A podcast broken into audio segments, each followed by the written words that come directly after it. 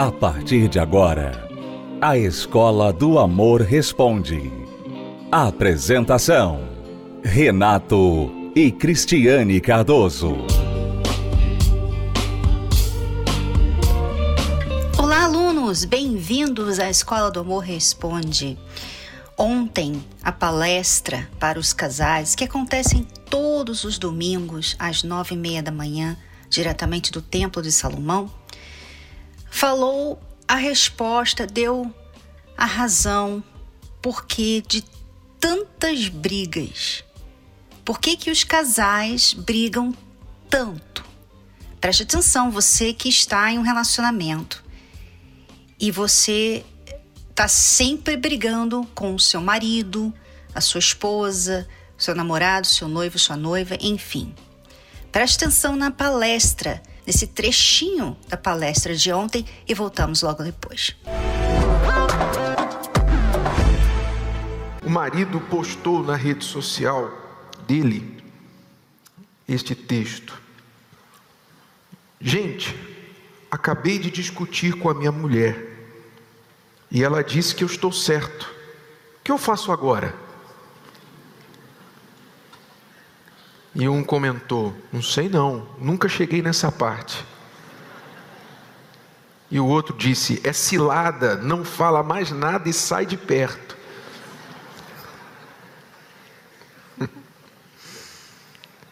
Realmente foi algo inesperado. Para muitos casais é algo inesperado não é? Muitas pessoas, maridos, esposas, é inesperado você apresentar suas razões e o outro falar assim: ah, você está certo.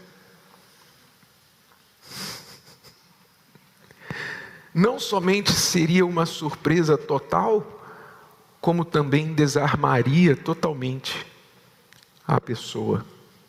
Porque eu descobri uma coisa nós temos aconselhado casais já há alguns anos. E eu tenho uma dica: se alguém aqui quiser se aventurar nesse trabalho muito perigoso, eu já tenho uma dica para dar para você, se você quiser, qualquer dia, aconselhar casais. Você sabe o que é torcicolo? Sabe o que é torcicolo, não sabe? Quando você tem torcicolo, você não consegue mexer o pescoço. Pois é, se você quiser aconselhar casais, você não pode ter tendência a ter torcicolo. Por quê? Porque quando o casal está na sua frente, você só vai ficar assistindo o ping-pong de ataques e acusações que um vai fazer com o outro. É isso. Quando a gente aconselha casais, se a gente fica uma hora com o casal, uma hora, 90% do tempo, 54 minutos, a gente fica assim. E seis minutos a gente fala: olha, então vocês têm que fazer isso, isso, isso, isso. Por que isso? Porque, infelizmente, a maioria dos casais não para para pensar que talvez, talvez, quem sabe o cônjuge esteja certo? A maioria não pensa isso. A maioria quer provar que está certo. Quer provar, eu estou certo, eu tenho as minhas razões. E não para para pensar, ah, mas de repente você tem razão, é verdade. E se tão somente fizessem isso, se vocês parassem as brigas, ou discussões, desentendimentos, e tivessem a seguinte atitude: olha, deixe eu parar e considerar em que pontos a minha esposa, o meu marido, está certo.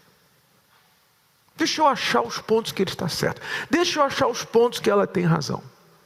Vou tentar me separar da questão emocionalmente. Vou tentar não me envolver emocionalmente. Vou, vou olhar a situação como quem está de fora e pensar assim: não, é verdade. Você está certo nisso aí.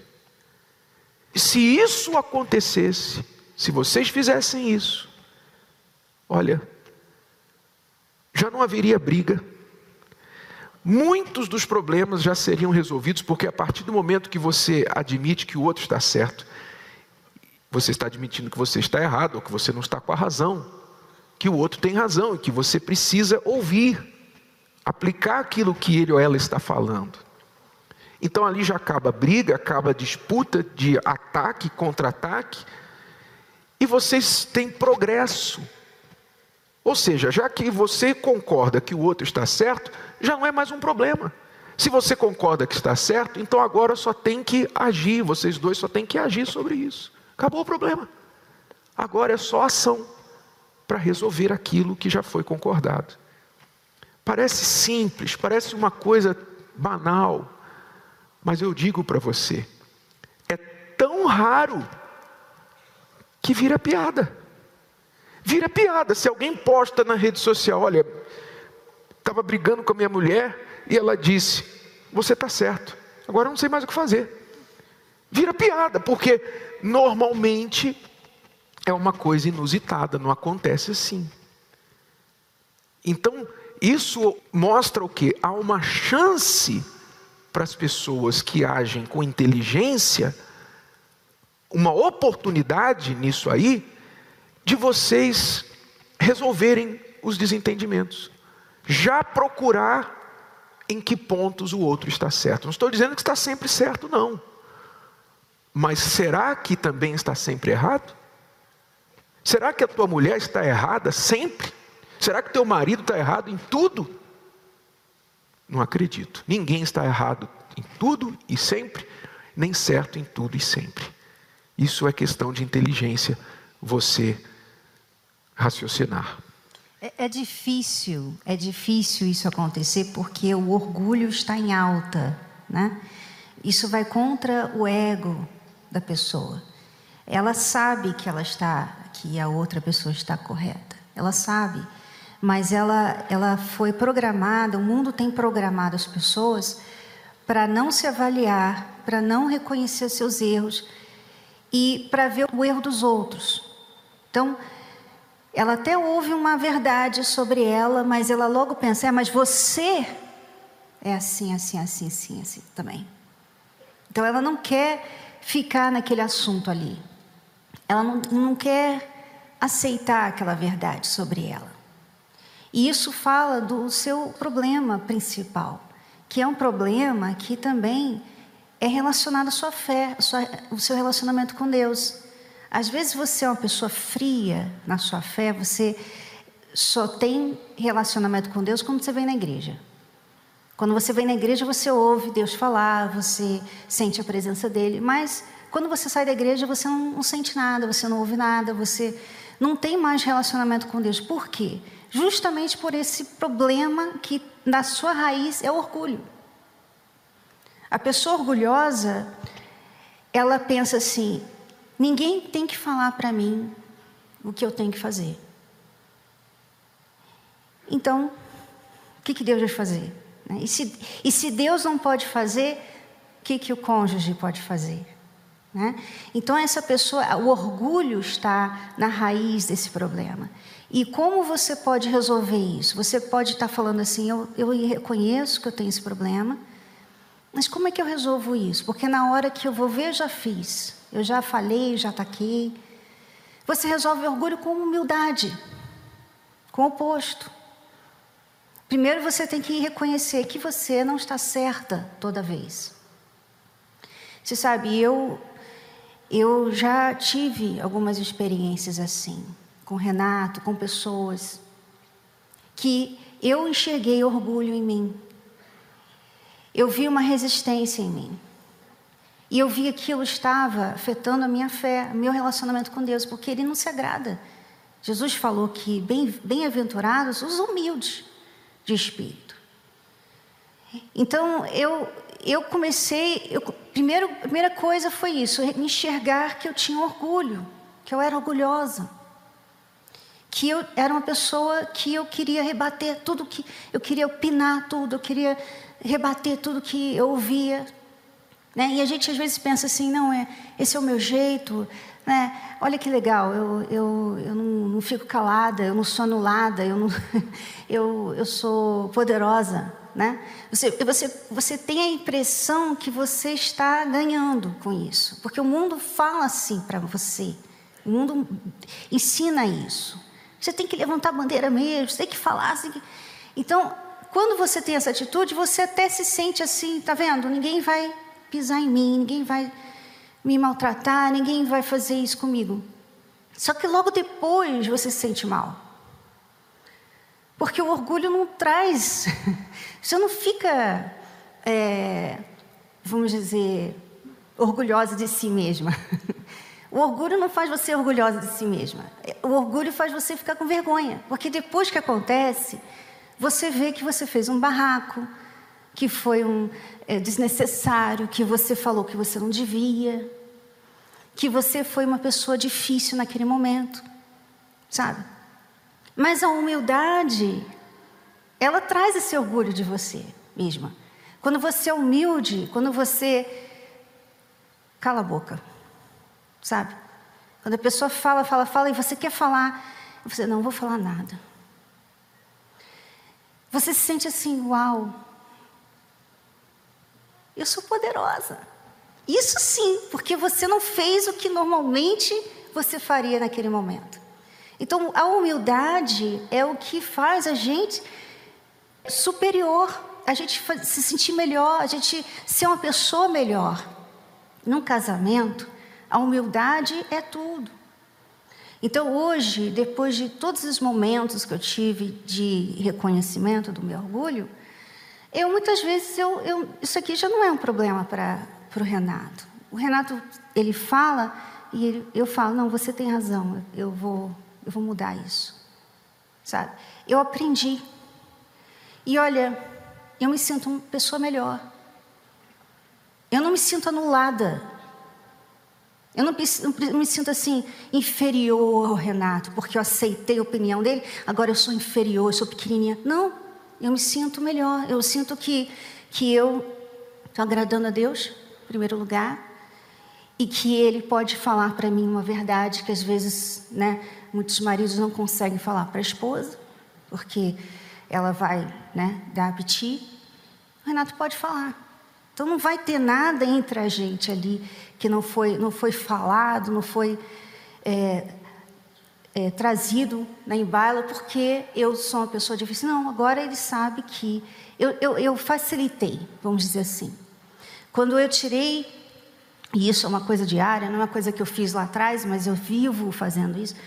Quando eu me humilho, quando eu quebro o meu orgulho, eu me torno uma pessoa mais fácil, sabe? Uma esposa mais fácil de lidar, uma amiga mais fácil, uma irmã, uma filha mais fácil de lidar. É, mas as vezes que você tem que falar para você estar tá certo são poucas, né? Porque a maior parte eu que estou falando para você estar tá certo. Está certa. Tá... É dos dois lados. É dos dois lados. O que o ponto aqui não é você um sempre ficar achando que o outro está certo. É claro, como eu falei, ninguém está certo todo o tempo.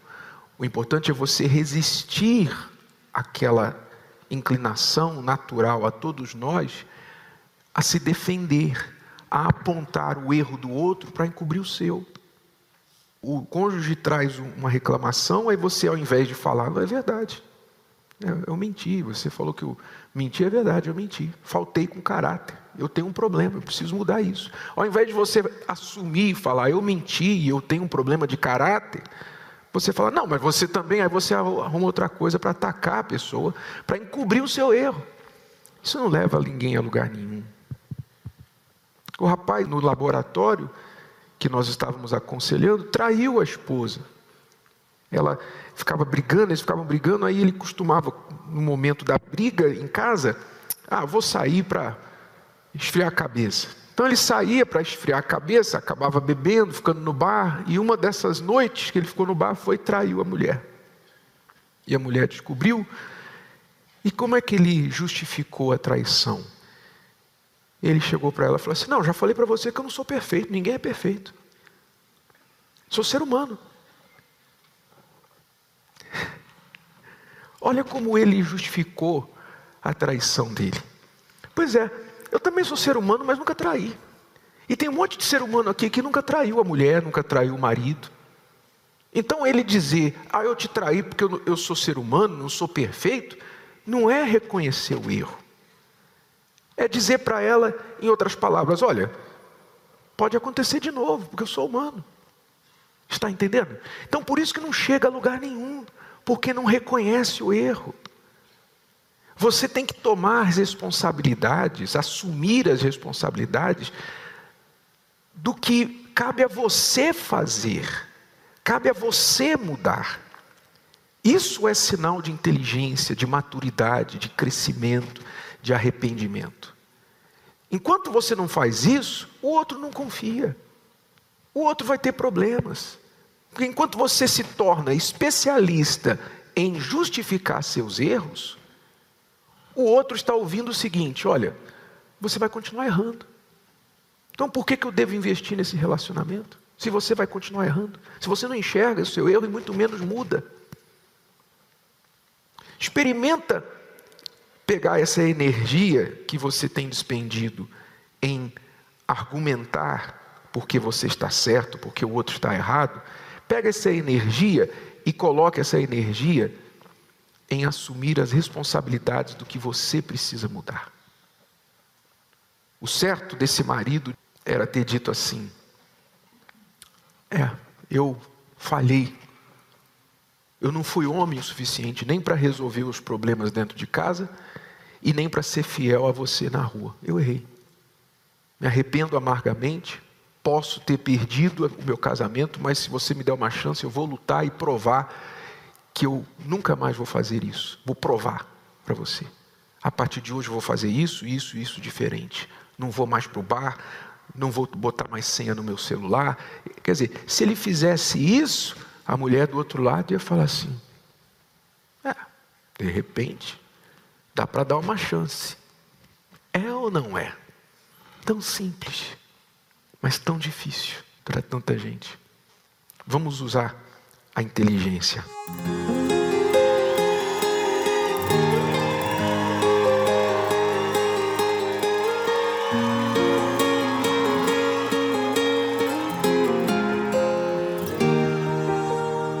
Me prometeram um amor pra vida inteira.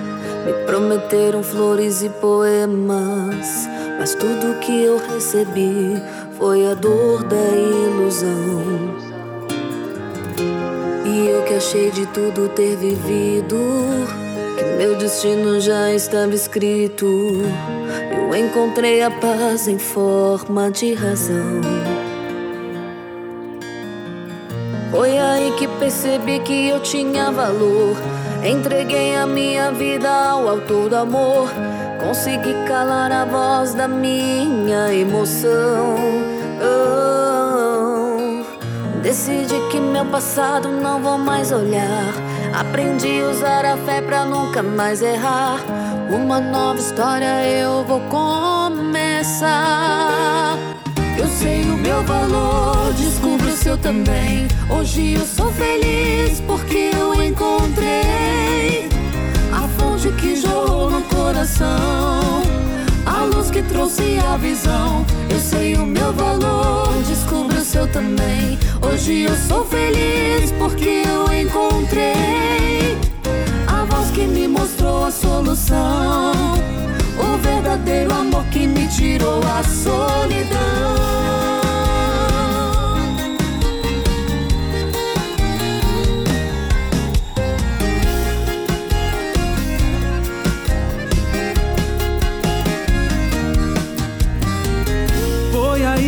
Percebi que eu tinha valor.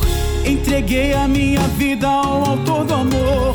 Consegui calar a voz da minha emoção. Oh, oh. Decidi que meu passado não vou mais olhar. Aprendi a usar a fé pra nunca. Estamos apresentando A Escola do Amor Responde. Com Renato e Cristiane Cardoso. Estamos de volta com a Escola do Amor Responde e agora nós vamos ler a pergunta da Fabrícia. Ela diz assim: Estou vivendo em um relacionamento há quase 10 anos e até hoje ele nunca me deu um anel de compromisso. O que devo fazer? Então, quando você está em um relacionamento muito longo assim e a pessoa não toma atitudes para passar para o próximo passo né, do relacionamento, que seria o compromisso, que seria o noivado, que seria o casamento, é porque você está em um relacionamento de enrolação. Pois é, enrolação. Tem muita gente, infelizmente, hoje que está em relacionamentos de enrolação. Por quê? O que, que, é isso? Por que, que isso acontece? Porque não precisa passar para o próximo passo. Porque você ainda está ali. Você ainda está com ele. Então, para que, que ele vai ter o esforço, sabe? Por que, que ele vai se esforçar? Por que, que ele vai se comprometer a uma só mulher? Por que, que ele vai oficializar algo que ele não precisa? Porque ele não vai ganhar nada com isso. Pois é, isso é, é, dói, né? Dói saber disso, mas é isso que passa na cabeça de muitos hoje em dia. Eu não vou ganhar nada com isso. Por que, que eu vou casar com ela? Então vamos morar junto, vamos é, enrolando aqui esse relacionamento, vamos ver até onde vai dar. Então muitas mulheres estão sofrendo hoje porque elas têm aceitado muita coisa errada. Elas têm se sujeitado a esse tipo de relacionamento, de enrolação de ficar ali, passou um ano, passou, passaram-se dois anos e ela tá ali amando, fazendo tudo para agradar, é, lutando por ele e ele não mostra nenhuma intenção de casar com ela. E sabe o que é pior?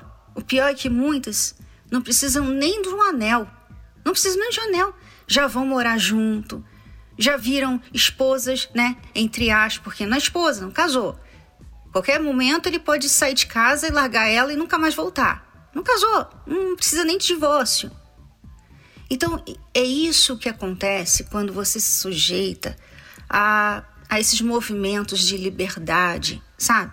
Esses movimentos que, que promovem esse tipo de coisa.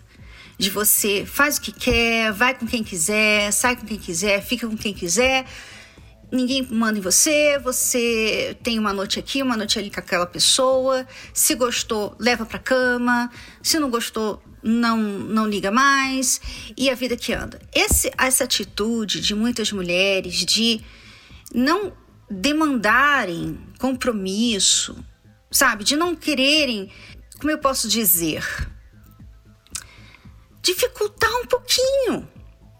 Até porque ela tem que saber: será que ele merece investimento? Será que ele me merece?